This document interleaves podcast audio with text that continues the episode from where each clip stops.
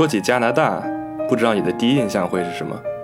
你可能会想到寒冷的冬天，可能会想到稀少的人口，又或者是还算不错的中餐。开个玩笑。有一位上世纪的俄罗斯舞蹈家曾经有这样奇怪的评价：当他1974年流亡至多伦多时，他脑海中对加拿大的印象仅止于三件事：一个是加拿大的冰上曲棍球队很厉害；第二个是这个国家种了许多麦子；第三，这是古尔德的家乡。如果你弹钢琴或者是喜欢古典音乐的话，那你一定对古尔德这个名字不陌生。那说起古尔德，我们会想到什么呢？对。一定是他弹的巴赫，这是因为他一生都几乎只在弹巴赫。他曾经录过著名的《哥德堡变奏曲》，事实上这首曲子就是他带火的。除此之外，他录的十二平均律、英国组曲、法国组曲、帕蒂塔，也都是他非常得意的录音。但今天我不打算聊巴赫，我们今天来做一期不谈巴赫的古尔德。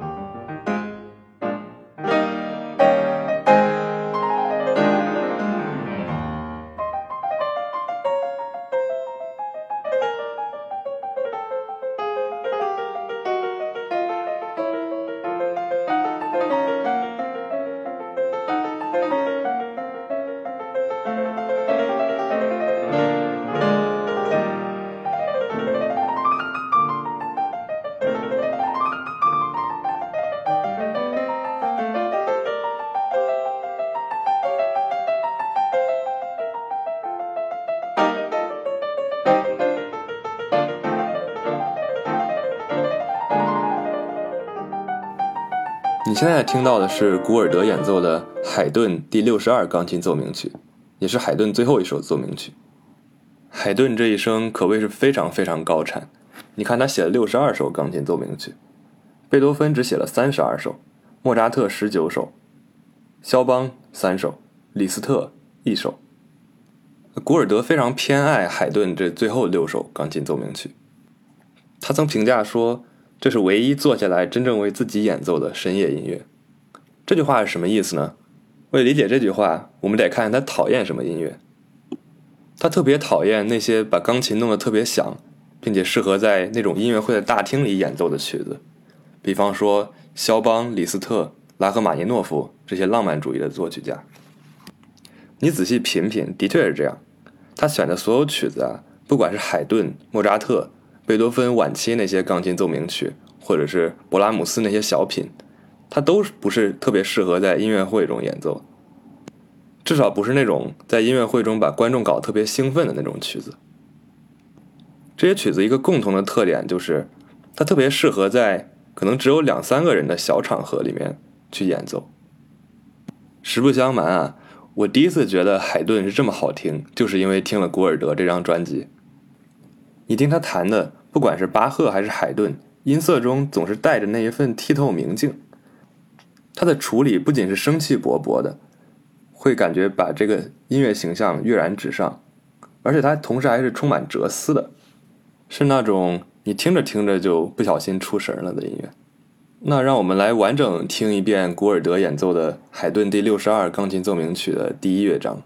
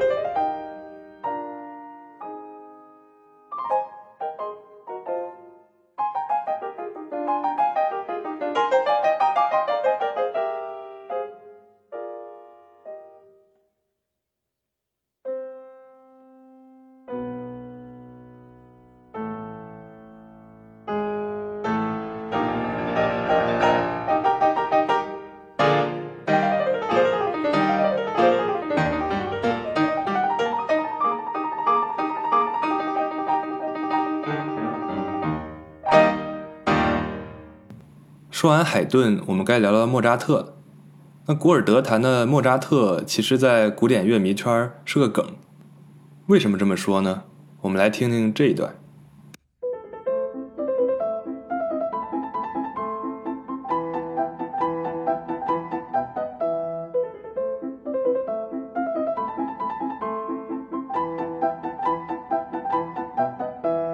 哎，那你会说了，这听了没问题啊，这不就是土耳其进行曲吗？对，因为这是内田光子弹的。现在我们来听听古尔德弹的土耳其进行曲。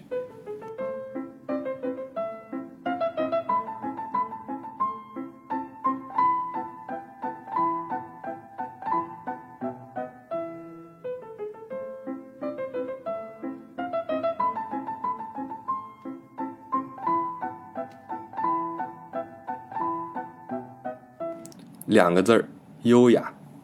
别人弹的都像是在赛车，他在这儿散步呢。可以说，古尔德并不是非常喜欢莫扎特，他甚至曾经说过，莫扎特活得太久了。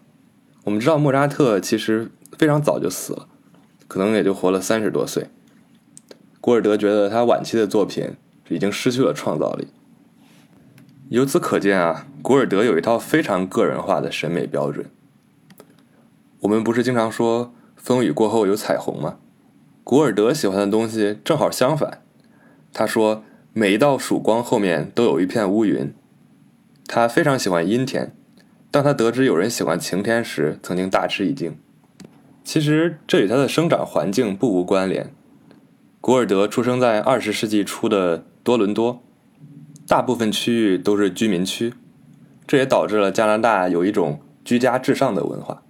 人们在周末通常不会去什么公共娱乐场所，而是和亲朋好友在家团聚，而所有的一切都是围绕家展开的。古尔德生前最后一年开始着手的自传中，他曾经这么写道：“一想起童年，第一个闪过的梦幻景象就是树木，完全的只有树木，晨雾中的树木，冬季午后树枝上有积雪的树木，夏日傍晚筛过薄暮微光的树木。”习惯了这样一种岁月安好的生活方式，也不难解释古尔德为什么厌恶那些浮夸张扬、五颜六色的娱乐方式。这里咱又说回莫扎特，我认为古尔德弹的最好的一首莫扎特作品是他的一首小调作品，编号 K 三九七的 D 小调幻想曲。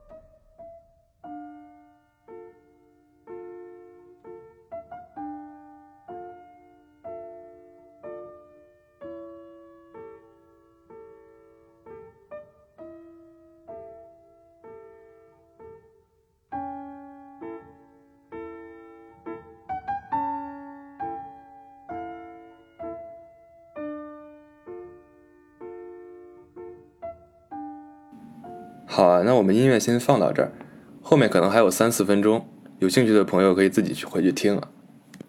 我做这个播客的目的呢，也是因为前一段时间在网易云上做了个歌单，名字就叫做《不谈巴赫的古尔德》。今年正好是古尔德诞辰九十周年，所以我才想到做这么一个歌单。听身边朋友反馈都觉得还不错，所以我决定就做这么一期播客，谈谈我这个歌单里面的曲子。有兴趣的朋友可以听完这个播客再回去听那个歌单，有可能有不一样的收获。你可能会猜到。我讲完了海顿、莫扎特，下一位会讲谁？对，就是讲贝多芬。海顿、莫扎特、贝多芬被称为维也纳音乐三杰，他们三位也代表了古典音乐里古典主义这一块时期。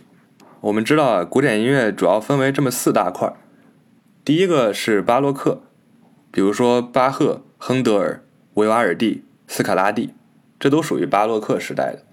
再往后就是古典主义。主要代表人物就是海顿、莫扎特、贝多芬。再往后呢，音乐发展到了浪漫主义，比方说肖邦、李斯特都是这个时期的。再到后来就进入了二十世纪，古典音乐可谓变得百家争鸣。这里面我们姑且把印象主义也归为二十世纪这一派，虽然它的诞生是在十九、二十世纪之交。好，那古典主义我们现在只剩贝多芬还没有聊了。刚才听的那首莫扎特可能有点丧啊。与此相比，我们这边选的贝多芬的曲子就给会给人一种朝气蓬勃的感觉。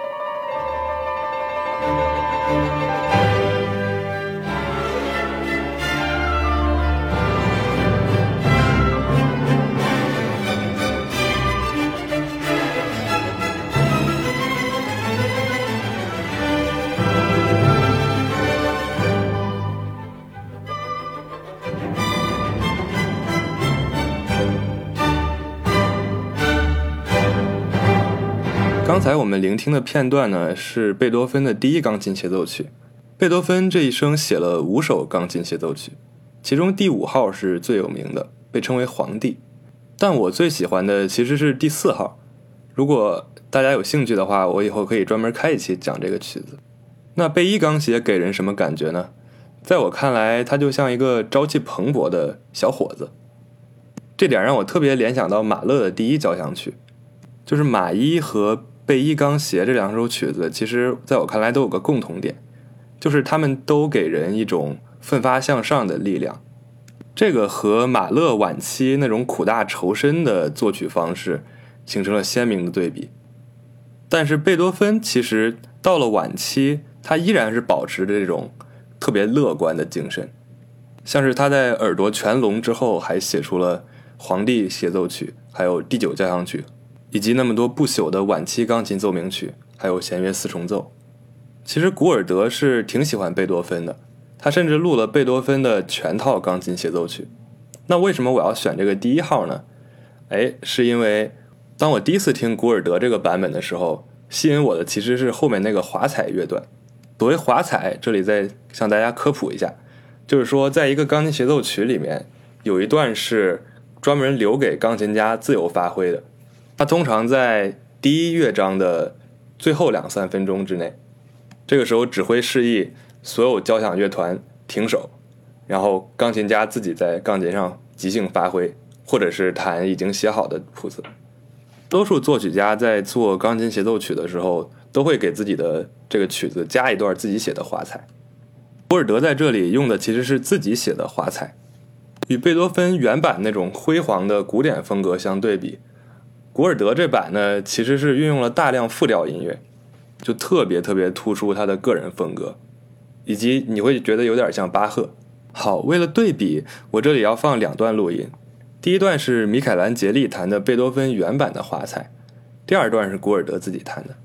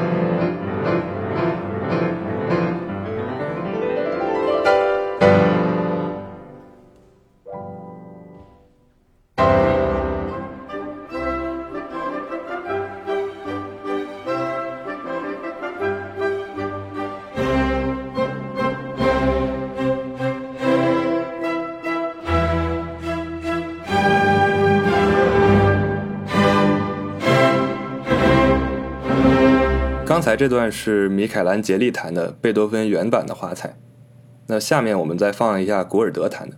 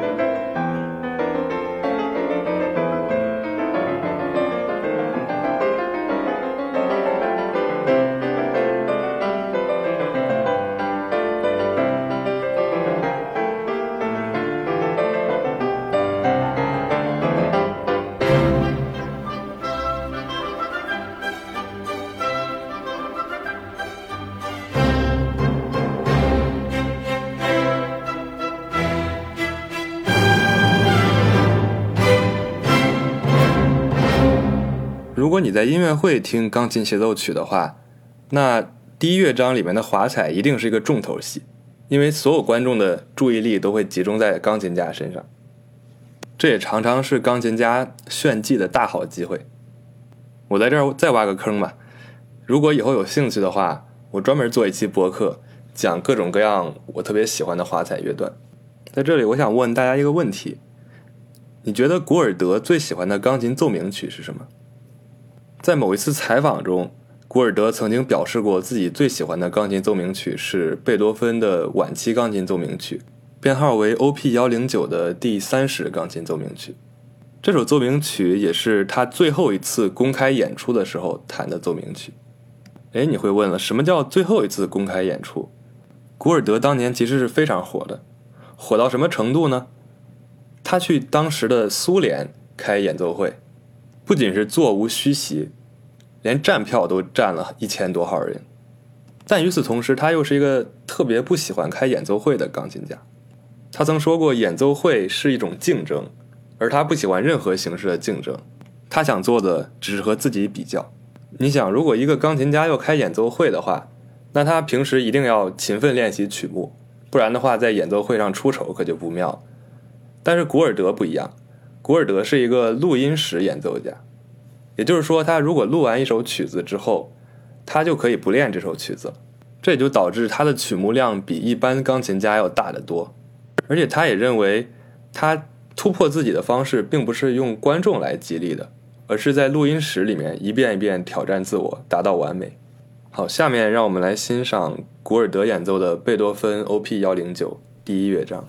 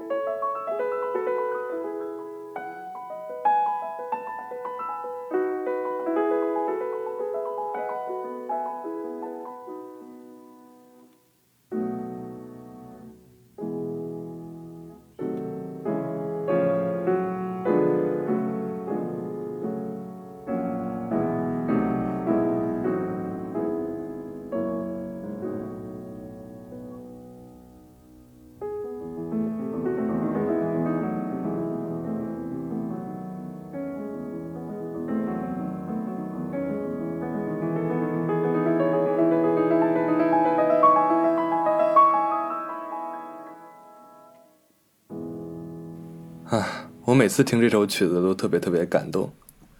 我觉得不只是古尔德，连我都觉得这首曲子应该是最好的钢琴奏鸣曲之一。贝多芬晚期的钢琴奏鸣曲一共有五首，这个是其中的倒数第三首。倒数第四首呢，是一首非常技巧艰深的曲子，它的别名叫锤子键琴。这应该是当时钢琴界难度的顶峰了。然后倒数第二首，也就是 O.P. 幺幺零，也是一首我非常非常喜欢的钢琴奏鸣曲。有多喜欢呢？我当年可能长达一年的时间就没有练过什么其他曲子，每天就只在练贝多芬的 O.P. 幺零九和 O.P. 幺幺零这两首。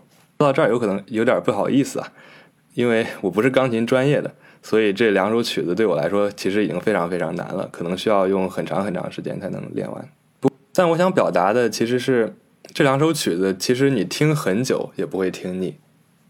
我以前练肖邦和李斯特的时候，经常会有种弹多了就会弹腻的感觉，但好像对于巴赫、莫扎特和贝多芬，这种情况就会少很多。或许这就是古尔德所说的弹给自己的曲子吧。毕竟对于我们这种业余的练琴爱好者来说，一天可能也就花不到两个小时练琴吧。那一年下来，就算小一千小时，这一千小时中，可能有百分之九十五或百分之九十八以上的时间，都只是弹给自己听的。而贝多芬晚期这种钢琴作品，就属于你弹了几百个小时，不仅不会听腻，还会越来越爱上它。讲到这里，我不得不推荐一下古尔德演奏的 O.P. 幺幺零的第三乐章。这个乐章非常特殊，在里面贝多芬用了两段副歌，而第二段是第一段主题的倒影。什么意思呢？你在钢琴上弹一组音，然后现在把它给轴对称翻转过来，就变成了第二组音。这个第一个副歌和第二个副歌的主题之间就是这样一个关系。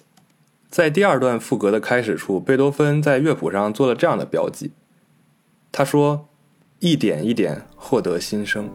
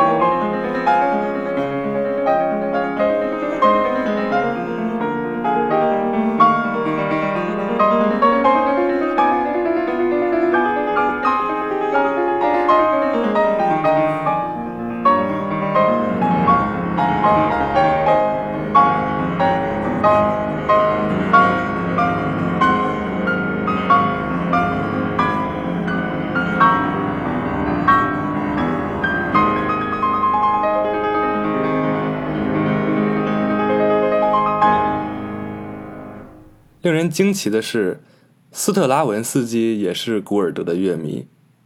对，就是那个写《春之祭》和《火鸟》的斯特拉文斯基。当他在洛杉矶听过古尔德演出的这首 O.P. 幺幺零之后，他亲笔写了一封信寄给古尔德，上面说他直到那一夜才真正理解贝多芬晚期的奏鸣曲作品。不只是斯特拉文斯基，古尔德在世的时候，当时许多大音乐家或者是其他领域的名人也都是古尔德的粉丝，比如说卡拉扬，他说古尔德创造了一种未来风。伯恩斯坦称古尔德引起了他对音乐的全新热爱，并承认崇拜他的演奏风格。阿伦科普兰说，每当听古尔德演奏巴赫，就感觉好像真的是巴赫本人在演奏一样。除此之外，滚石乐队的吉他手 Brian Jones，还有法国符号学大师罗兰巴特，也都是古尔德的超级粉丝。这么多人崇拜他，我觉得与他自己的一套人生的哲学是分不开联系的。他在练琴方面也有独到的见解，比方说，他每天所需的练琴时间非常短，他无法理解为什么大多数的同行都要每天练那么久的琴。他习惯在演奏乐谱之前先去读乐谱，凭着自己高超的记忆力与分析能力，甚至在双手碰到钢琴之前，他就已经把这首曲子练完了。在一九八二年的一次访谈中，他曾经说，他当时录勃拉姆斯的叙事曲之前，完全不知道有这首作品。他以两个月的时间来准备这首曲子，花六周时间读乐谱，开录的两周之前才开始练琴，且每天练琴不超过一个小时。对他而言，他比较关心诠释的表现，一首曲子用怎样的风格诠释出来才是最重要的。这是一个心灵的过程，这比在钢琴上敲键演练重要多了。说到勃拉姆斯，古尔德非常喜欢勃拉姆斯晚期那些短篇作品。他喜欢这些作品里面出众的高贵气质和克制内敛。勃拉姆斯晚期这种亲密宜人的特质被古尔德发挥至极致。他评价自己的这种演绎方式，这感觉就好像其实我是弹给自己听的，只是门没关上。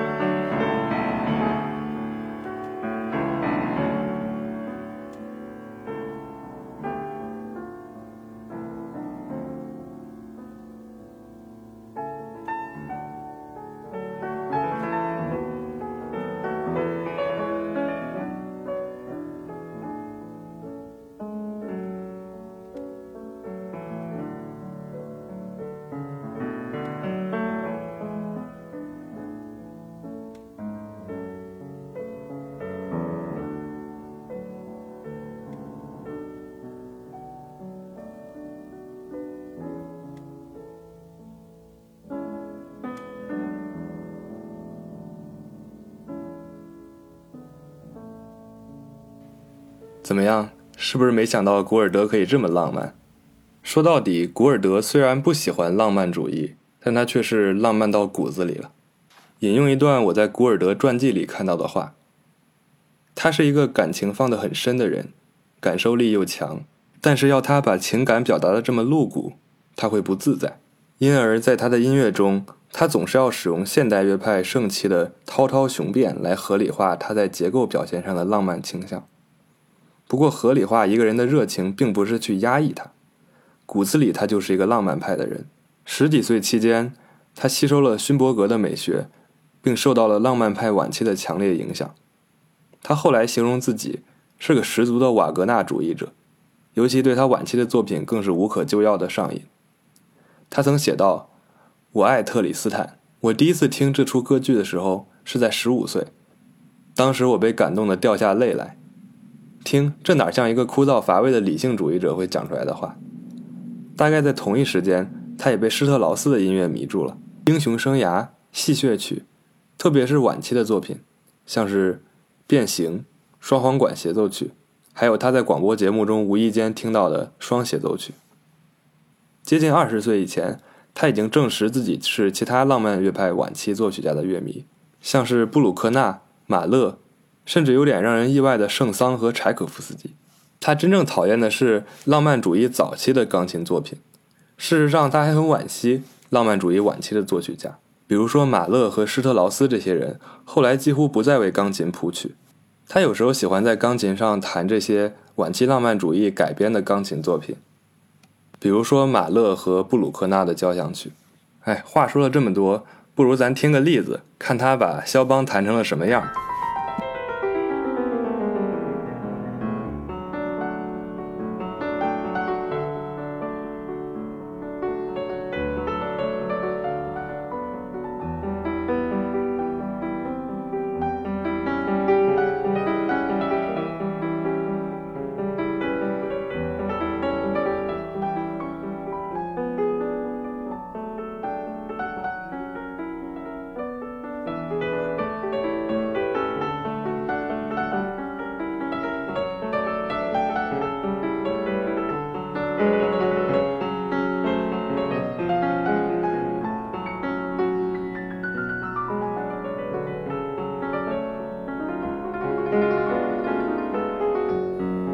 随着这男中音的哼唱，还有这过于清晰有节奏的左手低音伴奏，我仿佛有一种在听让我们荡起双桨的感觉。不是说这样的演绎不好，只是他弹的实在是太不像肖邦了。与此对比，让我们来听一段科尔托弹的同样的片段。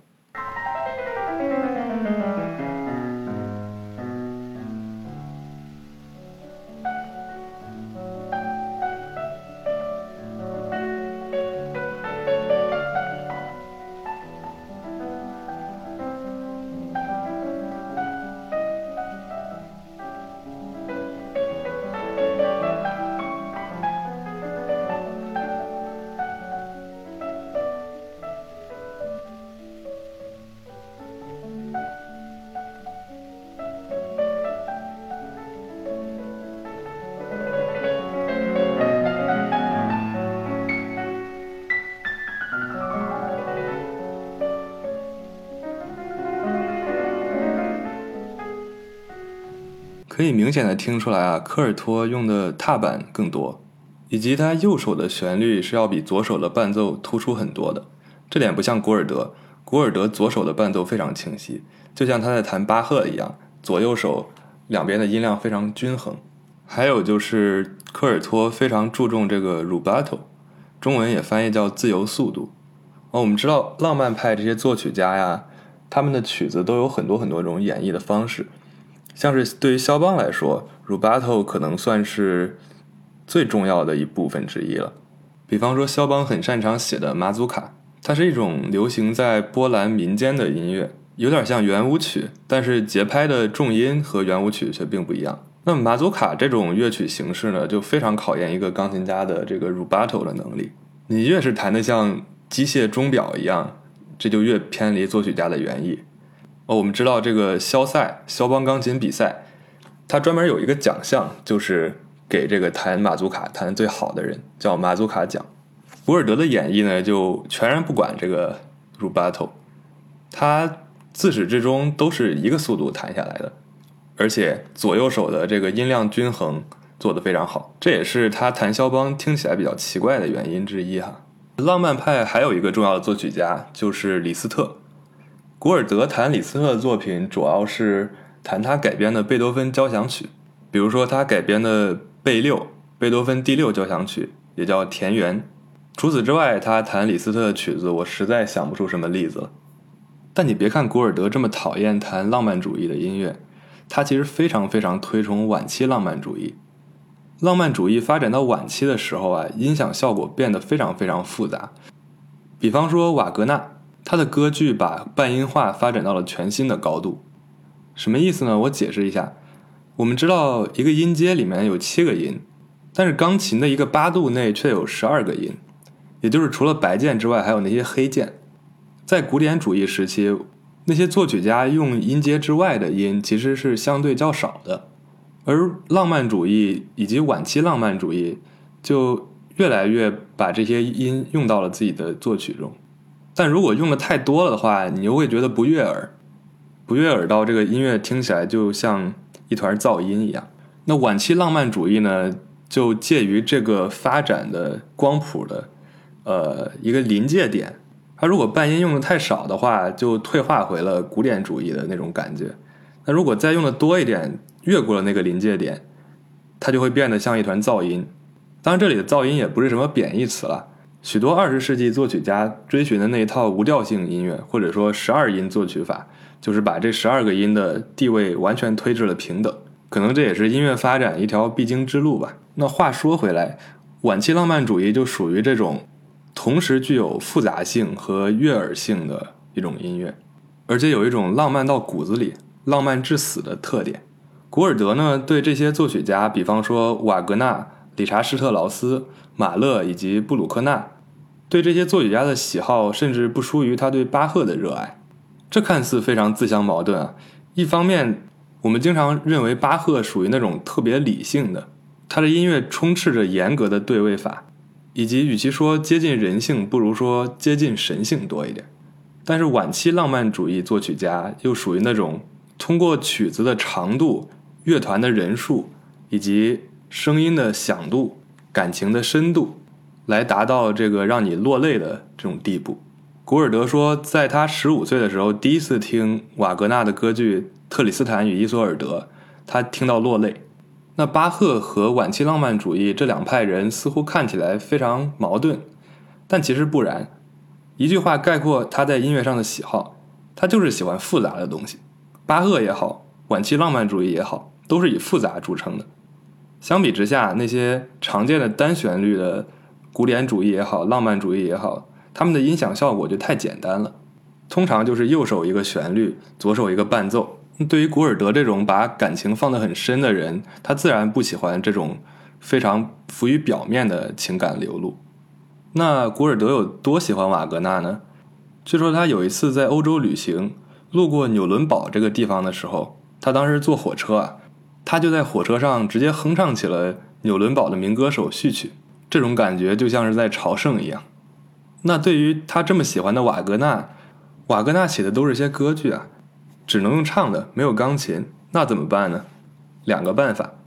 第一个办法，他会指挥；第二个办法，他会作曲。我们这里放一段古尔德指挥的瓦格纳作品《齐格弗里德牧歌》。值得一提的是啊，这首曲子是瓦格纳在他老婆的生日时写给他老婆的，非常浪漫啊。整首曲子也被一种安详宁静的氛围所包裹住。每次听到这首曲子，我就感觉像是沐浴在夕阳之中。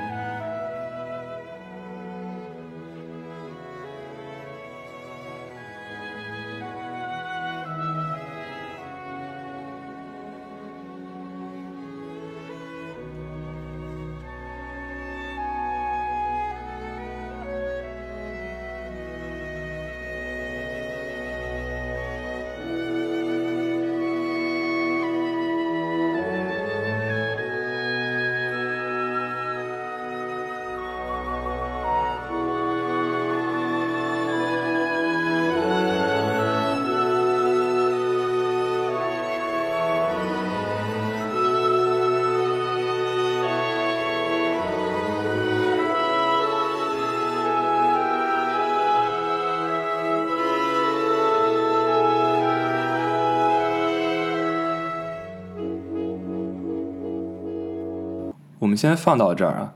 这首曲子长达二十五分钟，它的情感是一点一点积累起来，在这种慢慢升温的过程中爆发，非常有意思。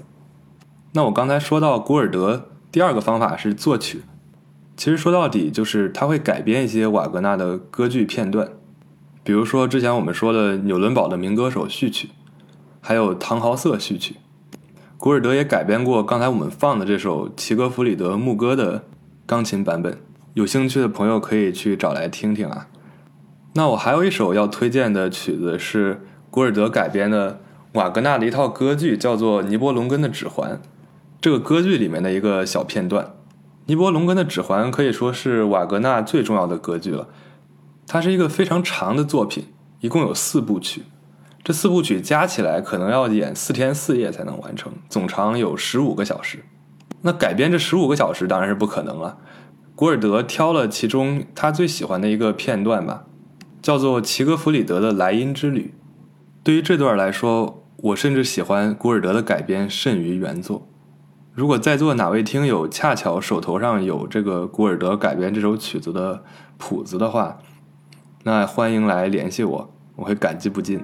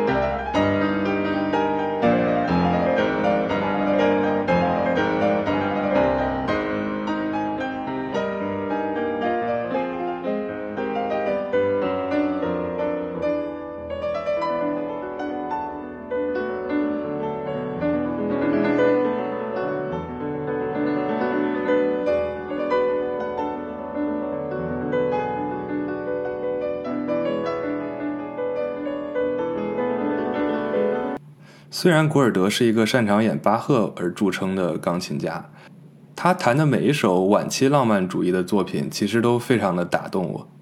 从他这么多发自内心的赤诚的演奏，很难想象出他是一个非常讨厌社交的人。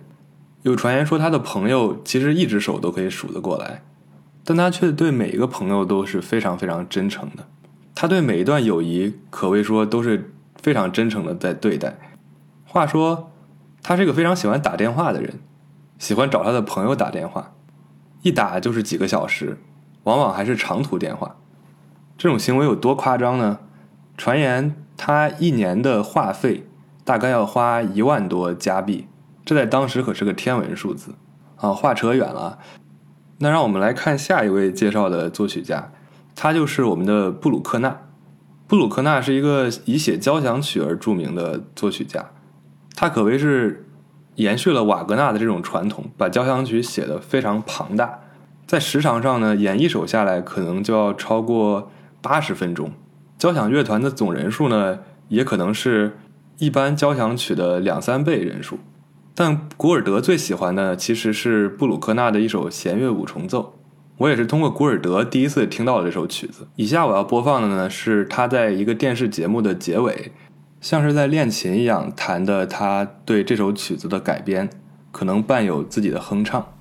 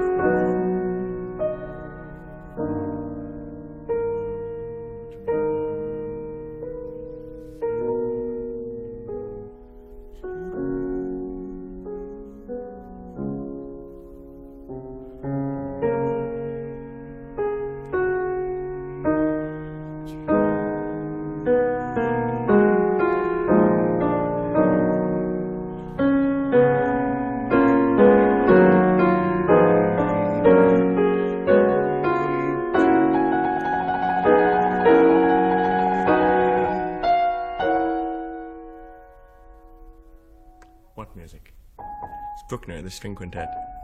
It's much more romantic than anything I expected to hear you play. this is the most wonderful thing he ever wrote, I think. The only thing in which you can't have the tubas blasting out every climax. You know? Puts him under a greater discipline than he ever was in any other work.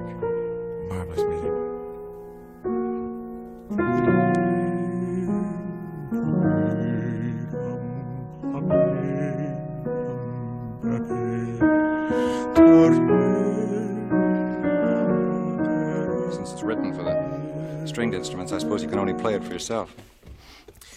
Well, I have more pleasure playing Bruckner on the piano than most other things of that generation that were written for the piano, as a matter of fact. 有一种音乐我们听了会震撼、会感动；有一种音乐我们听了会发呆、会出神。我第一次听到布鲁克纳这首曲子的时候就愣住了，可以说真的是感谢古尔德的音乐品味，让我能接触到这么多好音乐。之后我还发现了我和古尔德的一个共同点。就是我们都非常喜欢马勒，尤其是马二这首曲子，马勒第二交响曲，又名《复活》。据我所知，古尔德在两个场所和这首曲子有交集。第一个呢，是在网上可以找到他指挥的一个视频，这也是我们能找到古尔德唯一一个指挥的视频。他指挥什么呢？就是马勒第二交响曲的第四乐章，是一个乐队伴奏独唱的乐章，叫做《原始之光》。这里我们就不播放了，有兴趣的朋友可以找来听一听。然后第二个例子呢，是古尔德在一个电视节目里，呃，这个特别搞笑。这个电视节目是关于古尔德与动物的。我们知道他一向不喜欢人类，可以说他知心的朋友非常少。但是他其实一直非常喜欢动物。就非常搞笑的是，在这个纪录片一样的视频里面。古尔德就跑到了一个动物园，然后向这些动物去唱歌，唱的什么歌呢？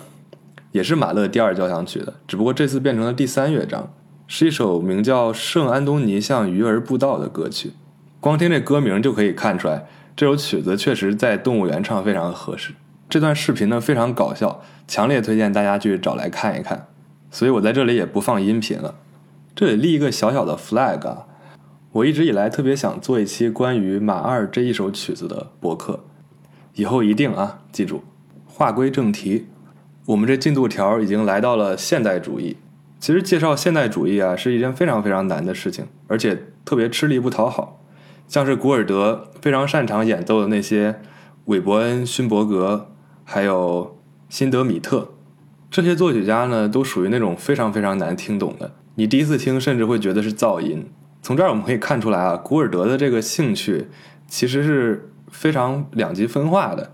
一方面，他喜欢巴赫这种巴洛克时期的音乐；一方面，他喜欢晚期浪漫主义以及二十世纪的这些作曲家。他曾经说过，就是赋格的艺术之后和特里斯坦与伊索尔德之前就没有他感兴趣的东西。这什么意思呢？就好比是拿美术来举例，你就像是在说古希腊罗马之后还有现代艺术之前，我就没有任何感兴趣的艺术作品。介绍这一块音乐作品非常考验这个介绍者的功力，也非常考验观众的听力，实在是件吃力不讨好的事情。以后可能会请更加专业的嘉宾来跟我一块儿聊。不过在这里，我还是特别想推荐两首曲子。第一首是拉威尔的一首叫《大圆舞曲》的曲子《La Valse》，第二首是斯克里亚宾的第五奏鸣曲。为什么选这两首呢？是因为一是我觉得这两首比较好听，二是。这两首都反映了古尔德在舞台或者说录音层面上的一些实验。拉威尔这首大圆舞曲呢，是古尔德在一个电视节目中弹给大家听的。就那个年代的电视节目，还是这些大钢琴家来做客，然后弹一些曲子给大家讲解这些曲子的历史背景。现在这类节目其实已经很难找到了，所以特别感谢古尔德当时做出的这些贡献。如果你找视频来看。你会发现在这个节目中，当古尔德在弹这首曲子的时候，背景的颜色也会不断的变换。就是说，他想利用一个视觉的效果来辅助大家去理解这首曲子，或者说给这个曲子添加一些额外的色彩。我们知道拉威尔本身就是一个运用色彩的大师，这里的色彩当然是加引号的。我们知道拉威尔是一个配器大师，他在写波莱罗这首曲子的时候，同一段旋律可以为不同的乐器写。然后这些旋律加起来都可以组成一首完整的曲子，而且我们听上去一点都不会觉得枯燥。这首大圆舞曲呢，其实也有两个版本，一个版本是管弦乐，一个版本是钢琴。这两个版本听起来都非常的绚丽多彩，你会觉得你被它的旋律还有它的和声给迷得神魂颠倒的，最后甚至能达到一种狂喜的状态。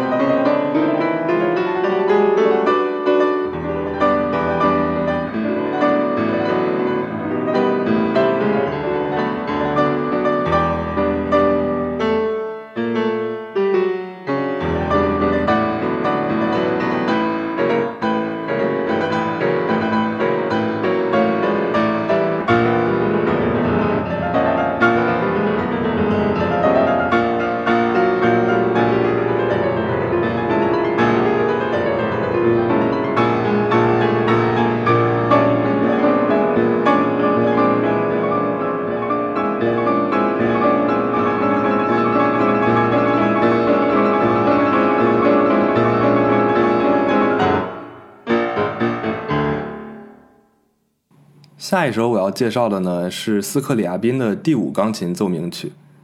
斯克里亚宾一共写了十首钢琴奏鸣曲，他的晚期作品呢呈现出一种神秘主义的风格。你听他的一首曲子呀，可能记不住任何旋律，但你就会被他的这种状态，或者说这个曲子呈现出的一种氛围所吸引住。我觉得用两种意象来概括他的曲子，给人的一种感觉非常准确。第一种是火焰，你能听得出来，他是一个燃烧自己的生命来创作的人，为了艺术不惜飞蛾扑火。还有一首非常有名的曲子，叫做《奔向火焰》，虽然你一个旋律也听不出来，但是它就可以让你听得心潮澎湃，最后在曲子的高潮部分达到一种狂喜的状态。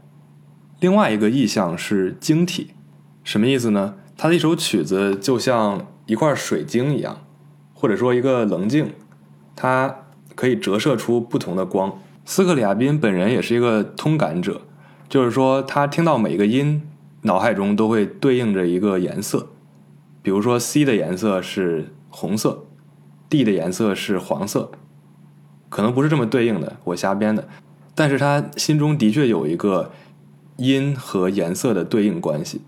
在录这首第五奏鸣曲的时候，古尔德采取了一个非常大胆的录音方法。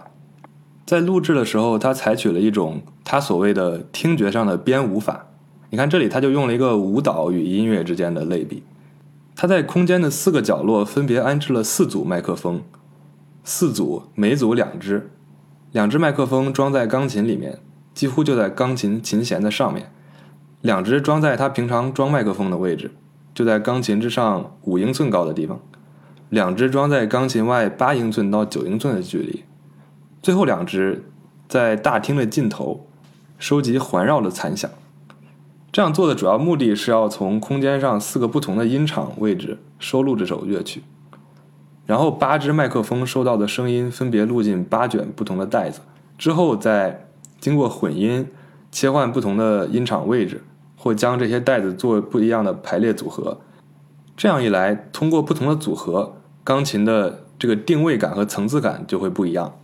古尔德把这种特殊的剪辑过程和电影导演对于不同拍摄技巧和镜头效果的运用做了一个类比。他说，这就像是特写中景到远景镜头，然后不停的做画面切换，把镜头拉近拉远。从电影导演那里学来的场面调度，还有这个运镜，就这样被迁移到了录音上。我觉得这实在是一个非常大胆的尝试，而且还挺有意思的。那我们来听一听他通过这种方法录制的斯克里亚宾第五钢琴奏鸣曲。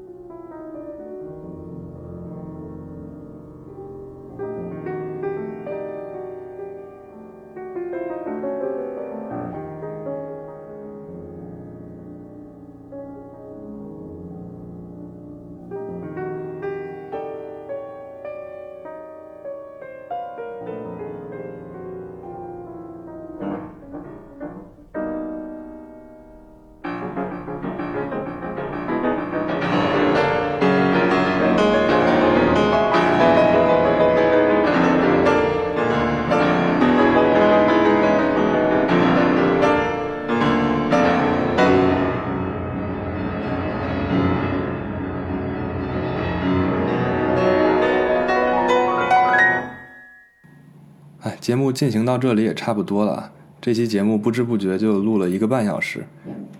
其实我连这个播客的名字是什么还没想好。那为什么第一期要来谈古尔德呢？一是因为古尔德是我最喜欢的钢琴家，可能没有之一。第二是今年是古尔德诞辰九十周年，这我们之前也讲过。那第三就是古尔德是一个对于广播，或者说是那个年代的播客，对这个播客这个媒体非常感兴趣的一个人。他不像很多其他钢琴家一样，每天就致力于开演奏会。古尔德是个非常喜欢录音、非常喜欢录电视节目的人。播客对一个内向而喜好僻静的人来说是个完美的媒体，尤其是这个人既要保持实体生活中的距离，又想跟他的听众达到密切的沟通，那么播客是再完美不过的。从小时候开始，古尔德就认为广播剧比现场的戏剧要来得更纯粹、更抽象。播客是一种完全内在的经验，比任何其他活动都更加接近阅读，是一个安静沉思的活动。希望我做这期节目，让你更加了解古尔德了一点。不管是你记住他的怪癖，像是他会边弹琴边哼唱，左手弹右手指挥，以及会坐特别低的椅子来练琴，或者是你被他的某一个演奏所打动，你都不得不承认他是个你越了解就越忍不住想要更深入了解的人。坦白说，他也从来不是真的有多叛逆，只是他。越来越坚持走自己的路。